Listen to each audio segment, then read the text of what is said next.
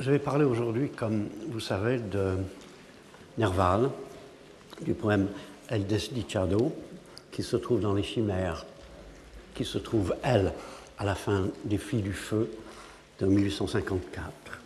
Voici le poème. El Desdichado.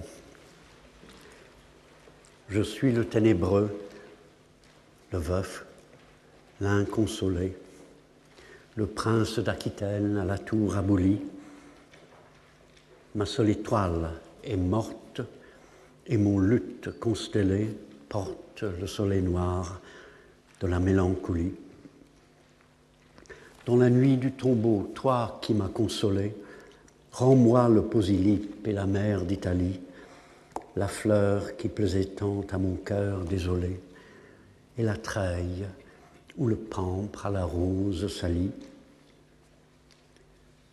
Suis-je amour ou Phébus, Lusignan ou Biron Mon front est rouge encore du baiser de la reine.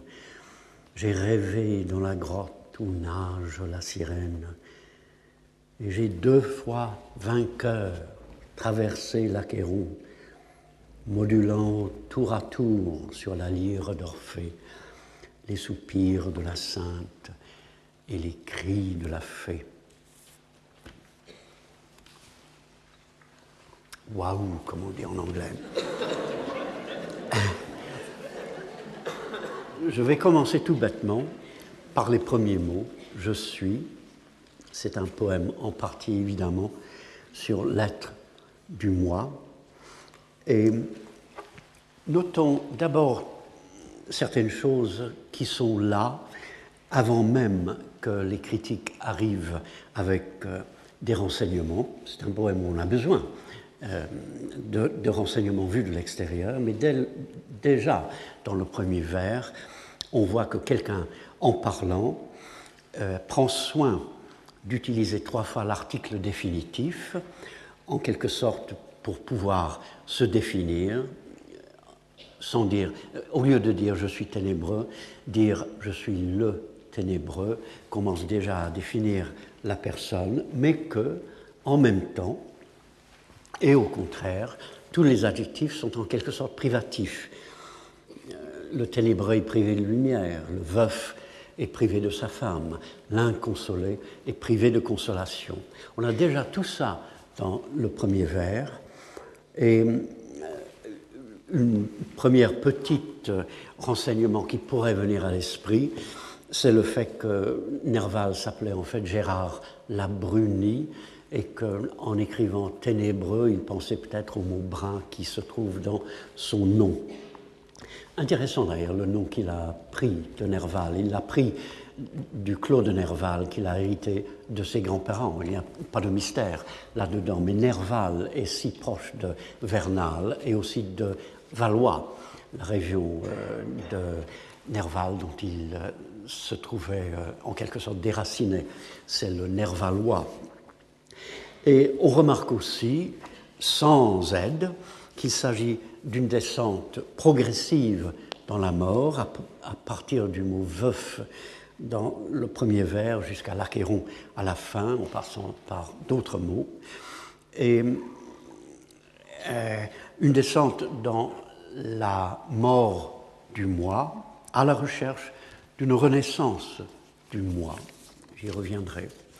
Une renaissance qui est un peu annoncée pour le passé et non pas pour le présent par deux fois vainqueur. Vers la fin, on sait que Nerval, du moins d'après la nouvelle Octavie, qui est dans Les Filles du Feu avec euh, di on sait que d'après cette euh, nouvelle, il était deux fois tenté de se suicider euh, quand il était sur le posylipe.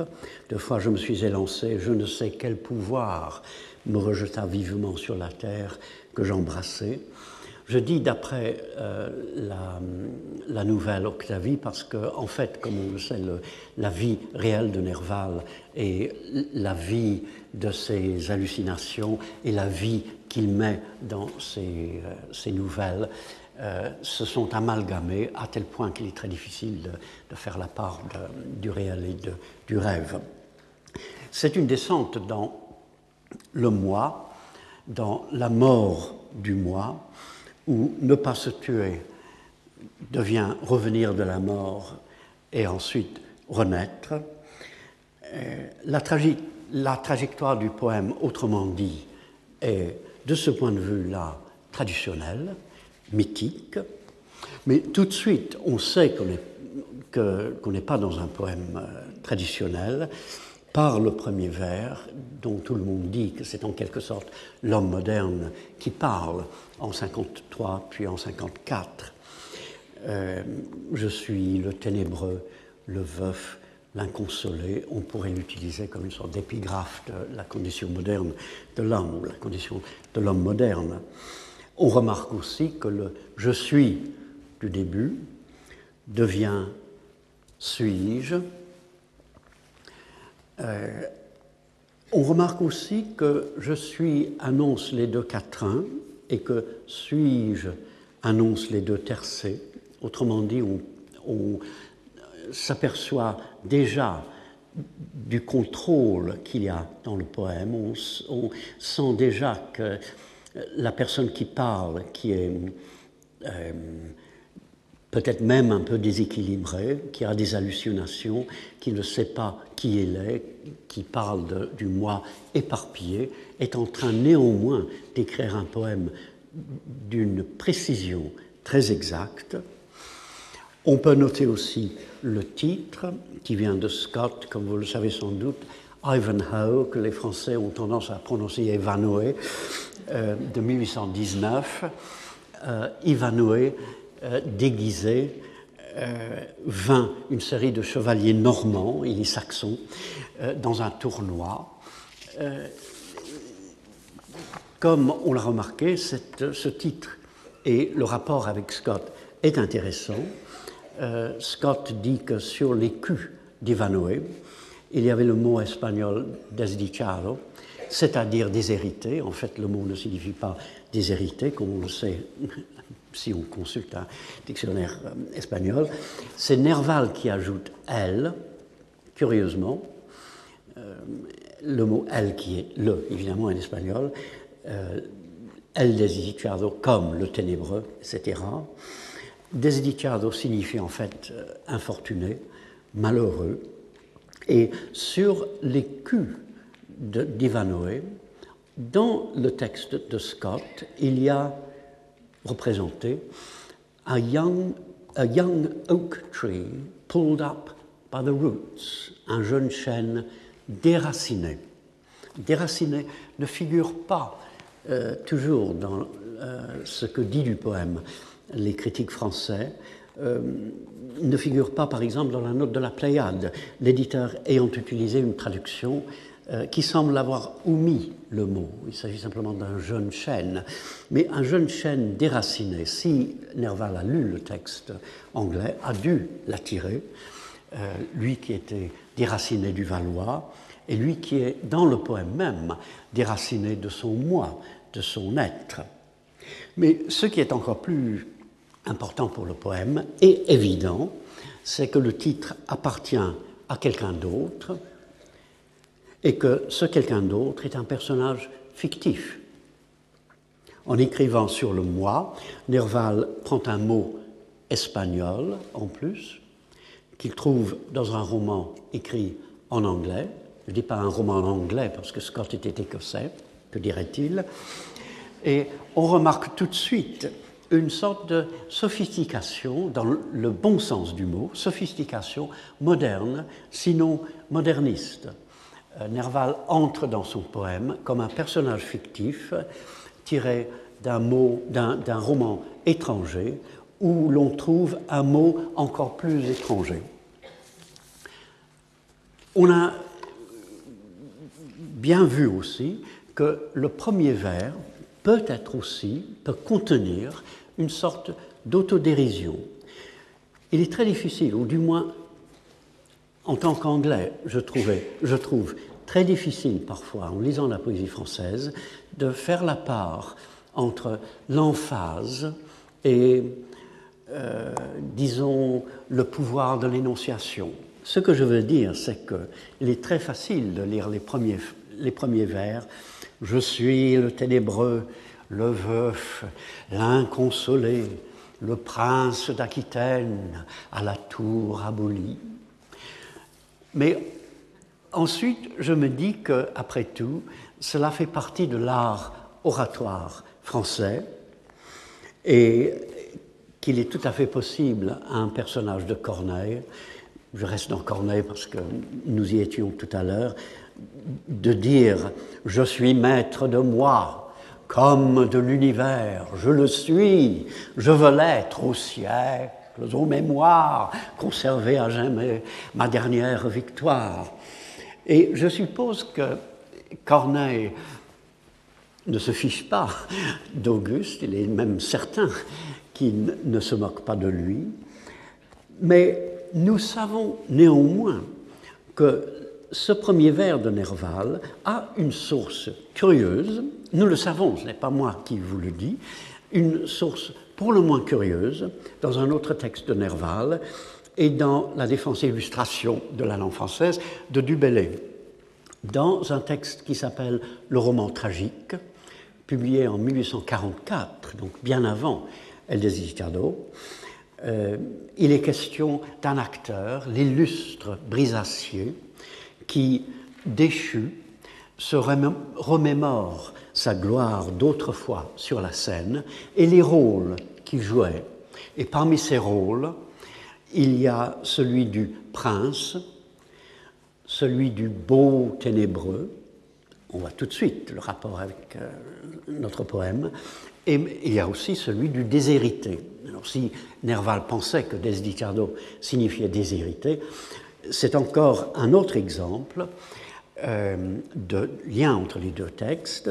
Le beau ténébreux, c'est plus précisément, très précisément, Amadis de Gaulle, dans le roman de Montalbo de 1508. Je ne sais pas pourquoi je vous donne la date, c'est une sorte d'habitude. Euh, un personnage de roman et de roman étranger, euh, comme Ivanoé, et il est plus ou moins certain, plus ou moins évident d'ailleurs, que Nerval, en écrivant Il Desiderado, a repris les expressions qu'il avait déjà utilisées en 1944 pour parler d'un histrion. Euh, non seulement cela, mais il cite le passage du roman comique dans la préface des Filles du Feu, dans la lettre à Alexandre Dumas, euh, comme pour dire au lecteur remarquez bien le premier, premier vers de Desdichardo vient de ce texte. On peut se demander donc si le personnage d'El Desdichardo est au moins en partie un histrion. Le roman tragique citait déjà Du Bellay. Et Du Bellay, dans La Défense, euh, dit à un moment qu'il euh, en a marre de ces, titres un peu ronflants que certains euh, poètes de l'époque se donnaient. Et parmi ces titres, il y a le banni de Liès. Et le, banni de Liès n'est pas dans notre poème, mais est dans le passage euh, du roman euh, comique, roman tragique, pardon, où Brisacier pense à ses rôles. Et ce que je remarque surtout, c'est que dans le texte de Dubélé. Il ne s'agit pas d'acteurs, il s'agit de poètes. Euh, autrement dit, dans El Desidicado, il est possible que celui qui parle joue une succession de rôles et joue aussi le rôle d'une succession de poètes qui s'affublent de noms ridicules, ou du moins ridiculisés, dans le texte de Dubélé. Mais est-ce plutôt que de voir dans tout le poème une sorte d'autodérision, vaut-il mieux dire que l'autodérision s'ajoute au sérieux? Nerval dit en souffrant, me semble-t-il, je suis le ténébreux, et voit en même temps le côté comique de cette conscience de soi. Il voit en même temps le rôle qu'il joue euh, quand il s'en va à la recherche de son être, sachant bien que son être est multiple, qu'il joue inévitablement beaucoup de rôles, ce qui ajoute à son désarroi. Ce n'est pas un moment anglais, mais c'est le genre d'effet que je reconnais euh, à partir de la littérature anglaise, où le comique s'ajoute au, disons, tragique, et le comique rend le tragique encore plus tragique, n'enlève rien, au contraire, en ajoute. Et c'est cette conscience double dans le poème qui est, dans le contexte de 1853-4, elle-même moderne et moderniste. Nous avons affaire évidemment à, à, la conscience moderne du moi, du moi éclaté. Le poème de Villon, dont je parlais il y a quelques semaines, commence Je connais. Le poème de Nerval commence Je suis.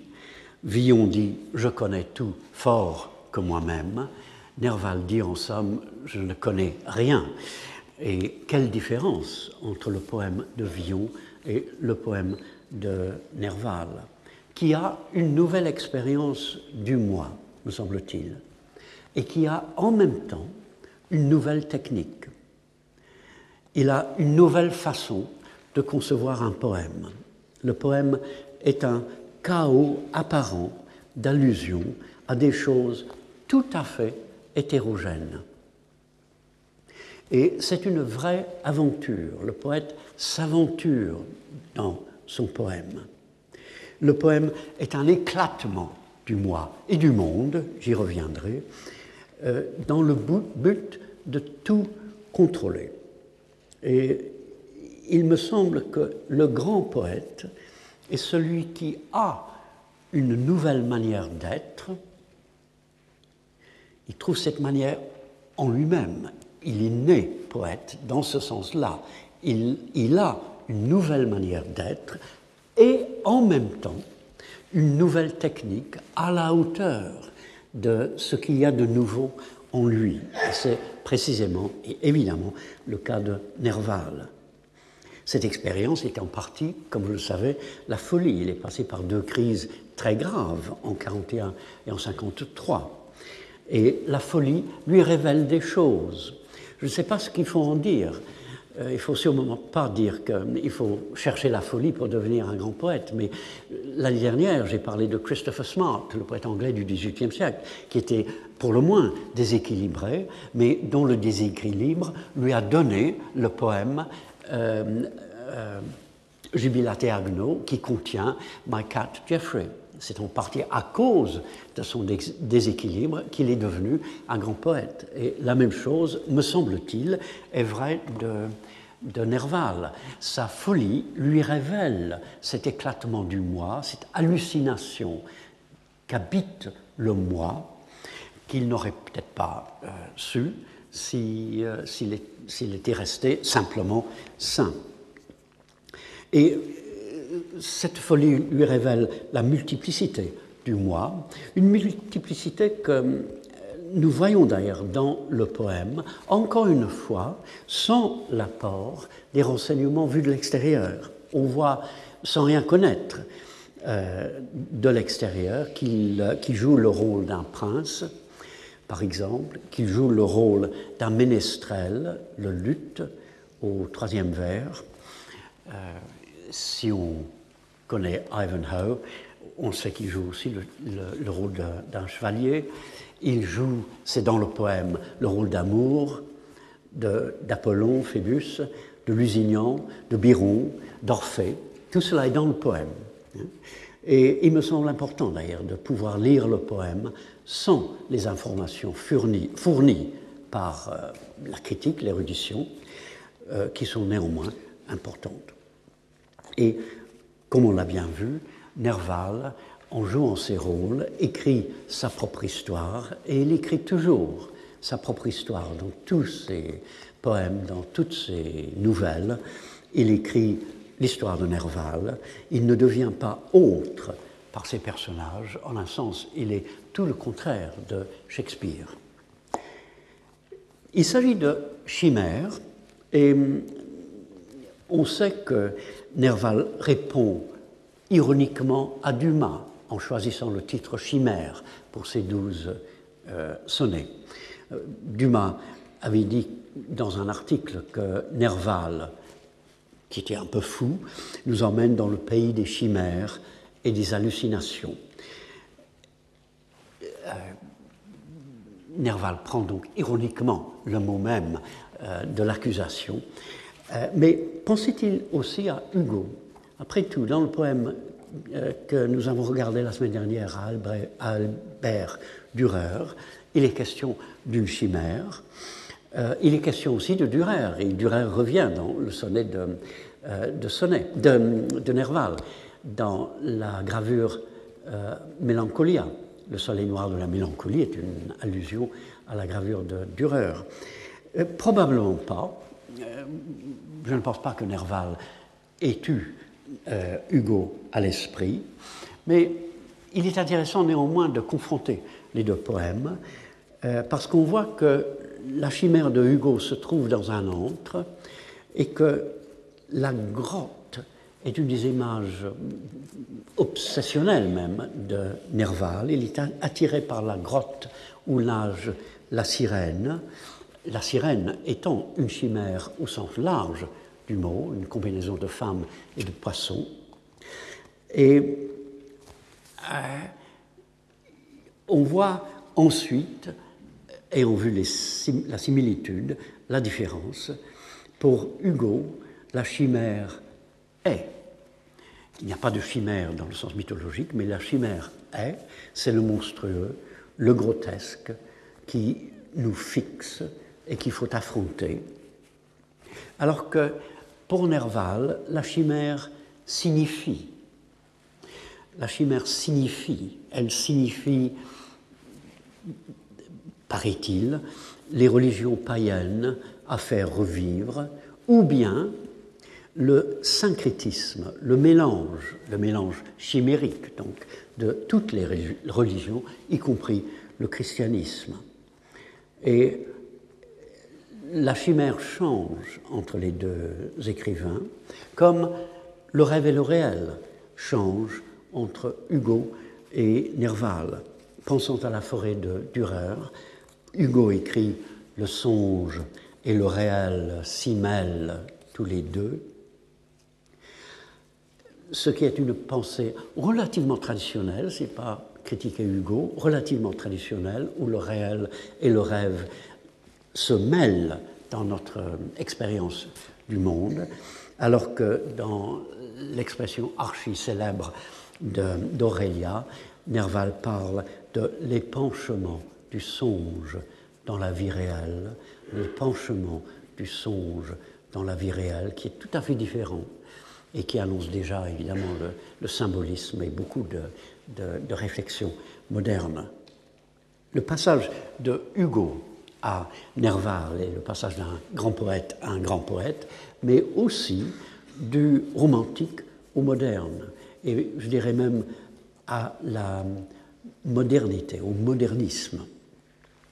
Dans ce poème où tout est éparpillé, où le lecteur est ébloui, mais aussi tout à fait perplexe au début, parce qu'il y a trop de choses et on n'arrive pas à relier les choses les unes aux autres, on remarque aussi euh, une précision, un contrôle du chaos qui est tout à fait remarquable.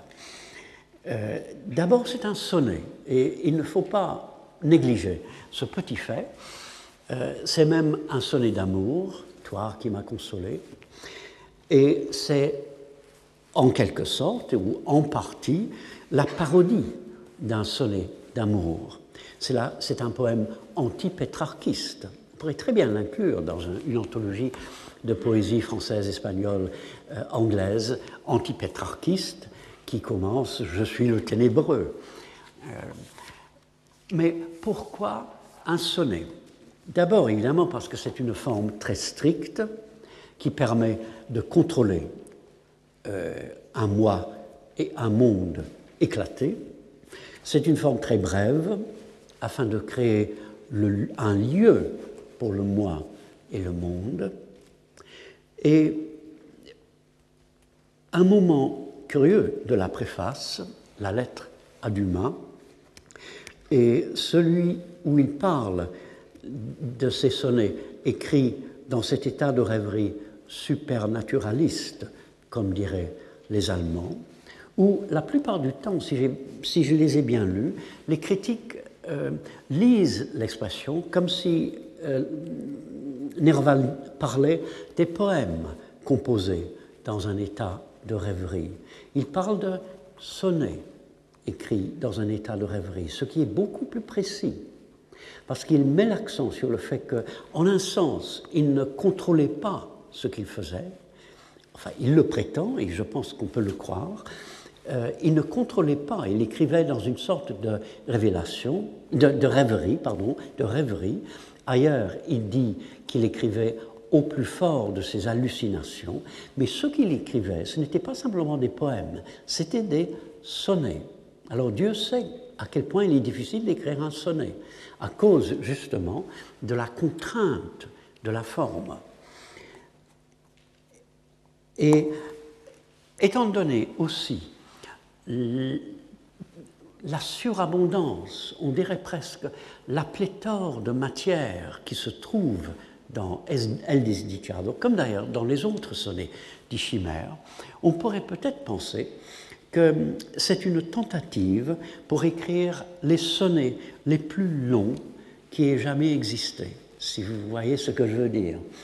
Euh, Ezra Pound a dit dans une lettre à T.S. Eliot que The Wasteland, qui ne contient en fait que 433 vers, que The Wasteland est le plus long poème jamais écrit en langue anglaise.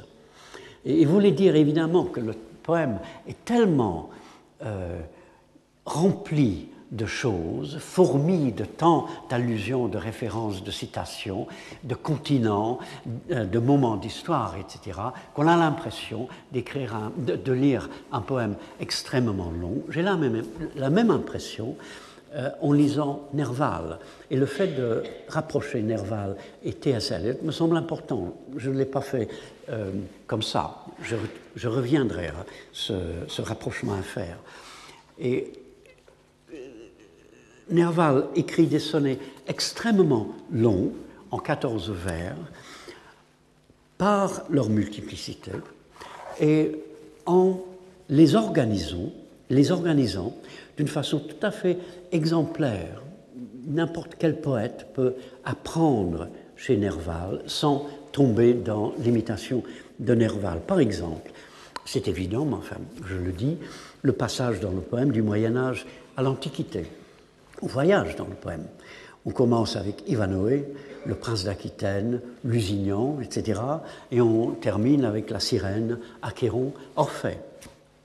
On plonge dans le temps, comme on plonge vers la mort. Euh, il y a aussi le passage du ciel aux enfers. Étoiles, constellées, soleil. Ensuite, tombeau, grotte. Et ensuite, Achéron un des fleuves des enfers. Il y a un mouvement très très bien structuré. Si c'est ça la folie, soyons fous. Et dans un tout petit poème, 14 vers évidemment par définition, on trouve cinq fois le mot est.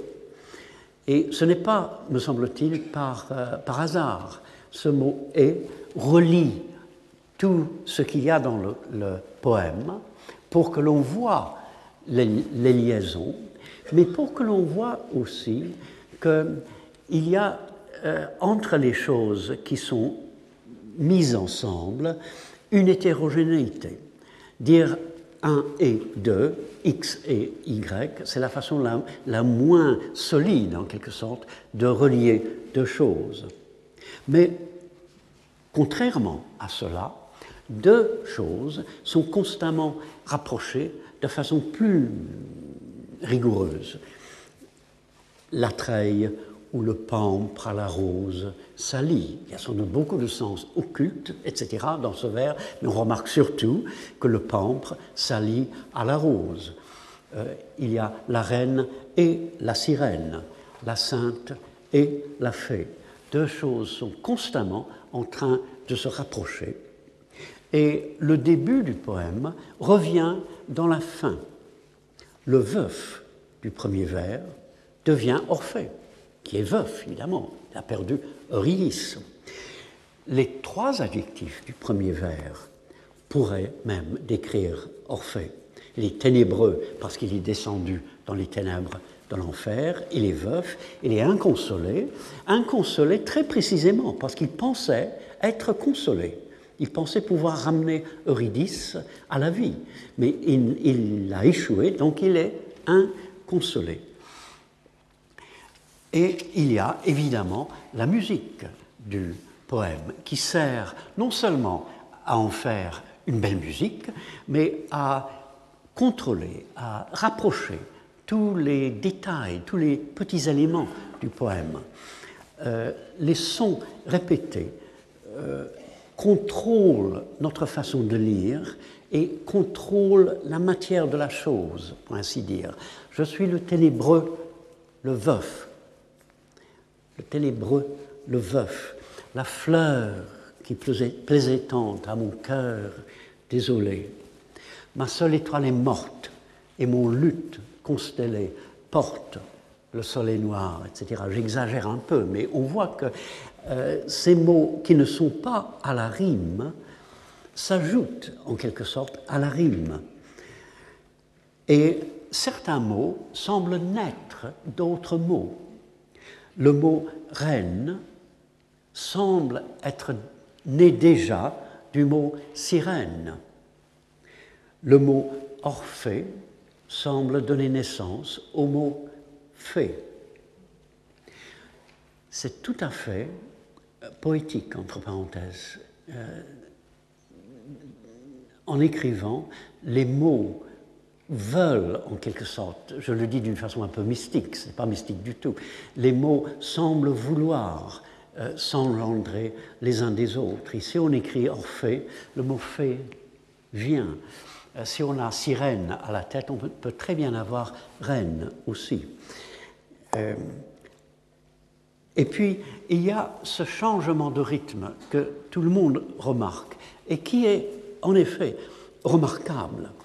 Euh, Nerval change la poésie parce qu'il change un poème d'un vers à l'autre. On est dans un autre poème quand on est dans un nouveau vers. Je suis le ténébreux, le veuf, l'inconsolé, le prince d'Aquitaine à la tour abolie. Voyez, ça change constamment. Euh, mais pourquoi écrire ainsi? D'abord, sans doute parce que le poème évolue comme cela, hein, mais aussi parce que c'est par la poésie, par l'acte poétique, que Nerval lutte contre l'éclatement et peut-être aussi contre la folie du moi. D'où lutte au début et lire à la fin. L'affaire est grave. Nerval n'accomplit pas son salut dans le sonnet. Il s'encourage du fait qu'il s'est sauvé par le passé. À un certain moment du passé, il s'est sauvé. Il n'a pas, il ne s'est pas suicidé. Euh, et il s'est suicidé, dit-il, par la poésie. Dans euh, Octavie, il dit, euh, évidemment j'ai oublié exactement l'expression, j'ai une très bonne mémoire pour la musique, mais pas pour les mots. je ne cherche pas.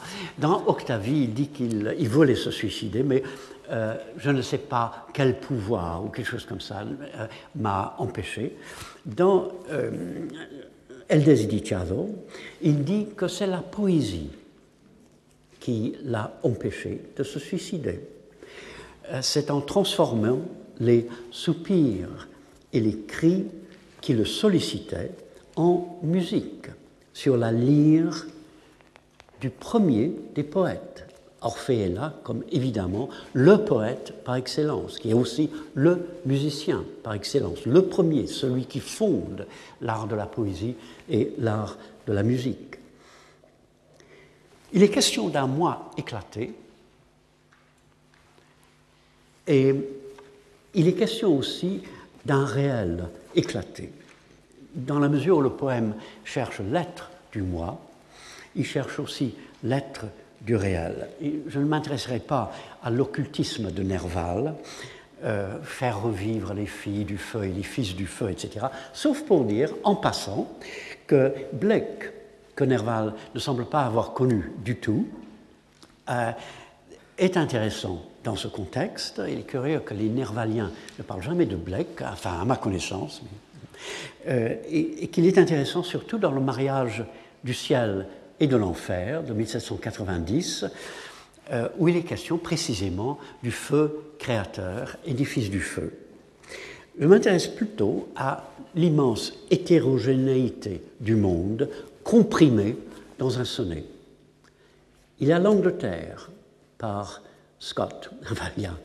oui, il y a l'Angleterre. C'est un roman écossais, mais qui concerne l'Angleterre. Il y a l'Espagne par euh, Eldez Il y a l'Aquitaine. Il y a l'Allemagne, l'Italie, la Grèce. Il y a la reine de Saba. Une note de Nerval propose que la reine en question euh, est la reine de Saba. Euh, il y a une reine, une sirène, une sainte, une fée. Eurydice, qui est une dryade, entre parenthèses. Eurydice n'est pas dans le poème, enfin, elle y est quand même. Euh, autrement dit, il y a toute une série de figures féminines mythiques. Il y a le roman, par le titre, la gravure, Mélancolia de Dürer, la musique et la poésie. Le poème euh, crée une sorte de va-et-vient entre le réel et le rêve. Le réel est là, Posilip. C'est une région de l'Italie, à Naples.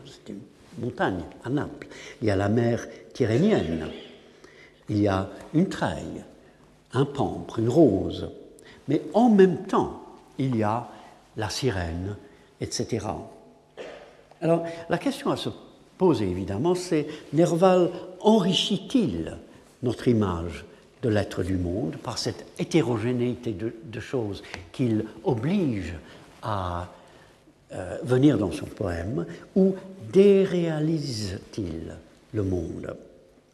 Ben, Il me semble qu'il l'enrichit incommensurablement et que le poème raconte au fond une certaine histoire vraie du moi et du monde l'histoire, c'est à peu près ceci. Un monde a été perdu, veuf. Un être humain rayonnant et déshérité, le prince d'Aquitaine à la tour abolie. Et dans ce monde ravagé, on rêve le baiser de la reine, par exemple, la sirène. On cherche à regagner le monde, rends-moi le posilip, on rencontre la mort, et la poésie est là pour transformer le monde en, elle-même. Euh, ma seule étoile est morte et mon lutte constellée. Autrement dit, les étoiles sont peut-être mortes, mais elles deviennent musique sur le luth du ménestrel. Euh, il y a représenté les étoiles du ciel, comme à la fin les soupirs et les cris deviennent la musique d'Orphée. La poésie est là pour transformer le monde en elle-même, mais on veut que le réel, au-delà de la poésie, soit là, et on voudrait y avoir accès. D'où la transformation de tristesse de Lamartine. Je vous ai donné le début et les vers 14-15. Ramenez-moi, disais-je, au fortuné rivage où Naples réfléchit dans une mer d'azur, ses palais, ses coteaux, ses astres sans nuages, où l'oranger fleurit sous un ciel toujours pur. Là, sous les orangers, sous la vigne fleurie, dont le pampre flexible aux myrtes se marie. on sait que les deux derniers vers reviennent souvent dans Les filles du feu, non seulement dans El Desdicado, mais on passe audiblement euh, d'un poème euh, romantique, celui de Lamartine, un poème romantique, nostalgique, descriptif, peut-être même un tout petit peu délayé, c'est très beau, mais c'est un peu délayé, à un poème, celui de Nerval, dont on remarque surtout la densité de l'écriture. Si, Nerval devait réécrire ses vers, euh, il, les, aurait remplis de beaucoup d'autres choses. Euh, la densité de l'écriture. Euh, et quand il dit Rends-moi le posylipe, il pense à deux choses. Il pense au fait qu'il est allé à Naples, il a escaladé le Posylipe, etc. Mais il pense aussi à ce passage de Lamartine, c'est bien clair. Lamartine euh, dit presque la même chose. Euh, ramenez-moi, disais-je, au fortuné rivage, ou Naples, etc. Mais il transforme entièrement, dans le sens qu'il enlève la nostalgie romantique et demande qu'on lui rend le monde au-delà de la poésie, au-delà peut-être aussi de l'hallucination, qu'on lui rende le monde après l'expérience de la mort, après le passage de la mort. C'est comme si le veuf, celui qui est veuf du réel, disait Rends-moi le réel, ce qui est beaucoup plus intéressant que euh, ce que dit Lamartine. Et ce poème sur l'être du moi et du monde est aussi donc un art poétique, une méditation sur l'être de la poésie. Et la vraie rencontre de Nerval avec la poésie n'est pas, me semble-t-il, euh, dans l'ambition de faire revivre le paganisme ou de syncrétiser toutes les religions, etc., dont on parle euh, nécessairement parce qu'il en parle lui-même. La vraie rencontre de Nerval avec la poésie se situe dans cette recherche de la modulation du réel. J'emploie le mot qu'il emploie, lui. Dans cette recherche de la modulation du réel, rencontrer le monde en le disant en poésie, sortir du monde dans un monde renouvelé. Le temps file à une vitesse. Je note en passant que l'ambition fondamentale, telle que Nerval euh, la comprenait, fait partie de ces ambitions impossibles qui ont hanté beaucoup de poètes français au XIXe siècle. Le désir de l'impossible se retrouve chez Nerval, chez Mallarmé, le rêve du livre, euh, chez Rimbaud, à un certain moment, le Rimbaud de l'alchimie du verbe, etc. Euh, peut-être parce que au XIXe siècle, beaucoup de poètes français veulent que la poésie devienne le nouveau salut, toutes les autres formes de salut euh, ayant été abolies. Peut-être aussi à cause de 1789, ou du moins je vois un rapport entre le désir de refaire le monde entièrement, y compris le calendrier, dans euh, la Révolution de 89, euh, et le désir de révolutionner la poésie, de faire de la poésie un nouveau monde dans Nerval, Mallarmé et euh, Rimbaud. Je note aussi que Baudelaire échappe à cet envoûtement, celui qui est peut-être le, plus grand de ces grands poètes, euh, n'avait pas d'ambition irréalisable.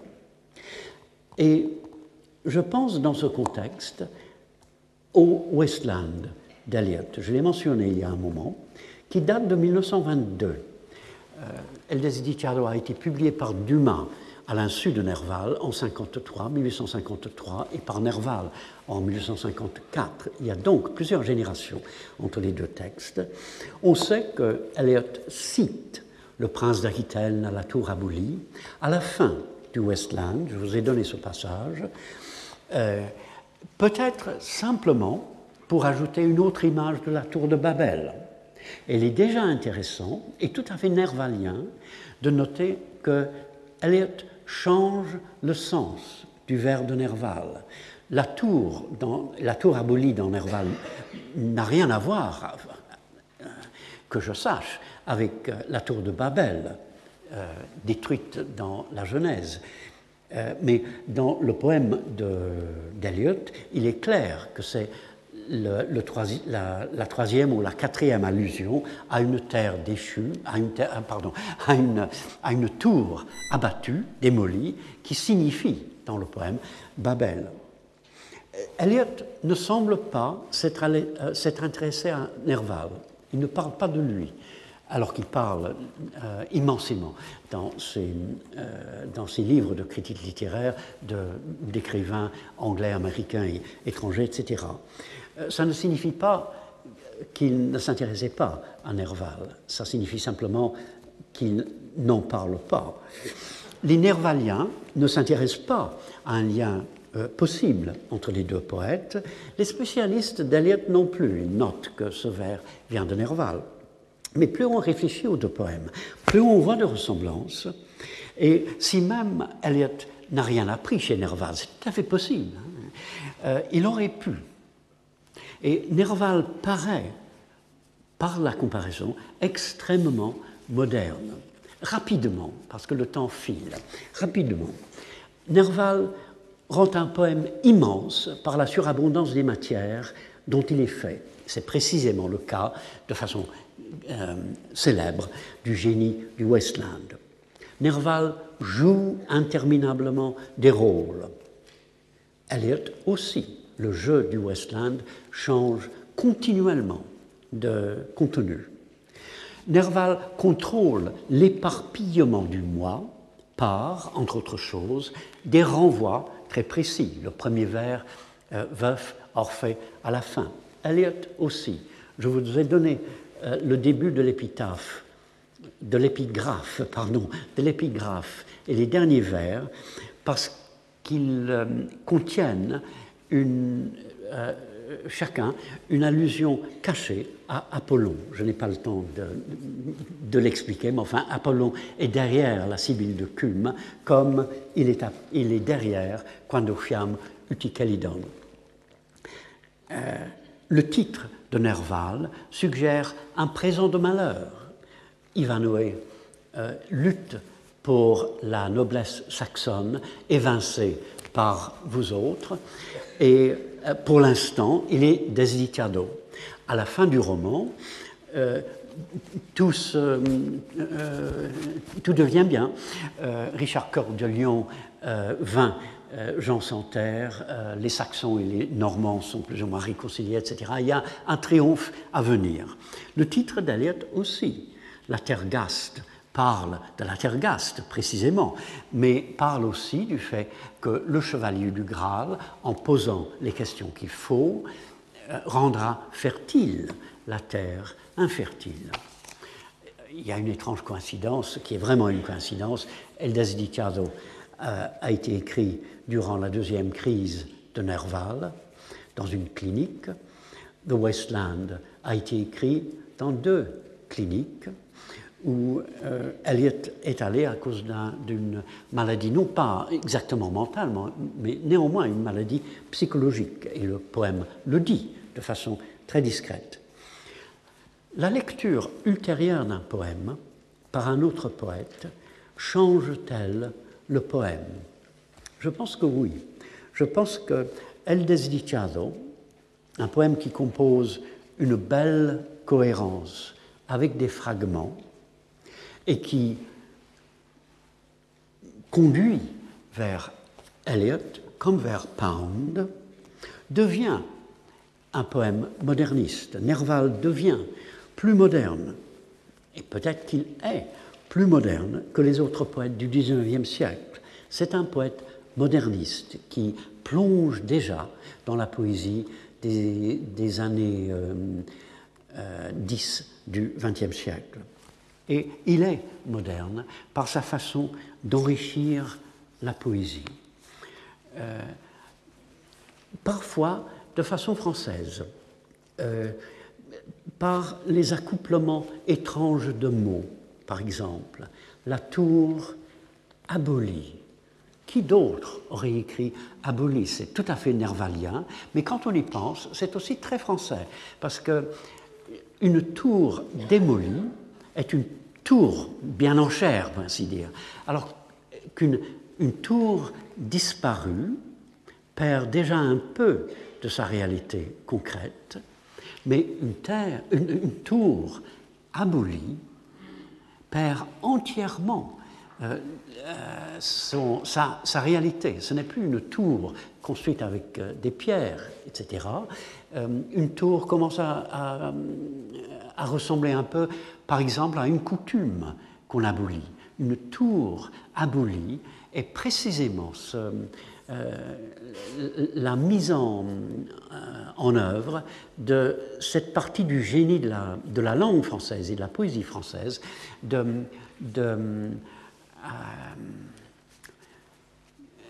de voguer entre le réel le plus concret et, disons, le cérébral. Il y a aussi des vers infinis. Je me rappelle en train de scander des vers de Nerval quand j'étais étudiant à Cambridge. Euh, je ne comprenais pas, mais j'étais ébloui, et les vers restaient dans la mémoire parce qu'ils euh, sont faits pour rester. Euh, on peut être émerveillé sans rien comprendre. J'ai rêvé dans la grotte où, neige, où nage la sirène, par exemple. C'est un vers infini. J'aurais bien aimé faire un, un cours sur ce vers-là. Ce serait tout à fait possible. C'est un vers sur le moi, où l'être du moi devient infini. J'ai parlé de l'éparpillement du moi, mais Nerval euh, s'intéresse aussi à l'infini du moi.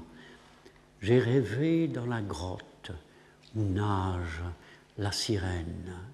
Formidable, surtout que rêver signifie en partie, j'ai écrit des poèmes, hein, où le, vers célèbre, le prince d'Aquitaine à la tour abolie, sans savoir que euh, une partie de la famille de Nerval venait de l'Aquitaine, que l'Aquitaine c'est un des berceaux des troubadours, etc., sans penser que le prince d'Aquitaine peut être Richard Cœur de Lion et qu'il y a euh, même un rapport entre le titre El Desiderado et Richard Cœur de Lion, parce que Ivanoé est le champion de Richard.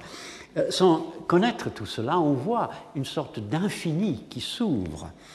Euh, et je terminerai avec une petite anecdote. Eliot, quand il faisait une lecture de poèmes, je crois, aux États-Unis, a permis aux gens de poser des questions et quelqu'un lui a dit euh, Mr. Eliot, uh, what do you mean? Qu'est-ce que vous voulez dire? Lady, three white leopards sat Under the Juniper Tree. C'est un vers de mercredi décembre.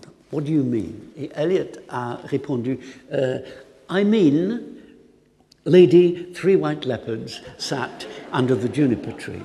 Et je vois très bien Nerval devant nous autres gens qui essaient de comprendre El Desdichado, si on lui disait, mais Qu'est-ce que vous avez voulu Qu'est-ce que vous voulez dire, le prince d'Aquitaine à la tour abolie? Dire, je veux dire, le prince d'Aquitaine à la tour abolie. Et en un sens, c'est une définition de la poésie moderne. Cette définition qui a, qui a percé petit à petit dans la critique. Le poème, c'est celui qui dit exactement ce qu'il dit, rien de moins et rien d'autre. Bon, merci. La semaine prochaine.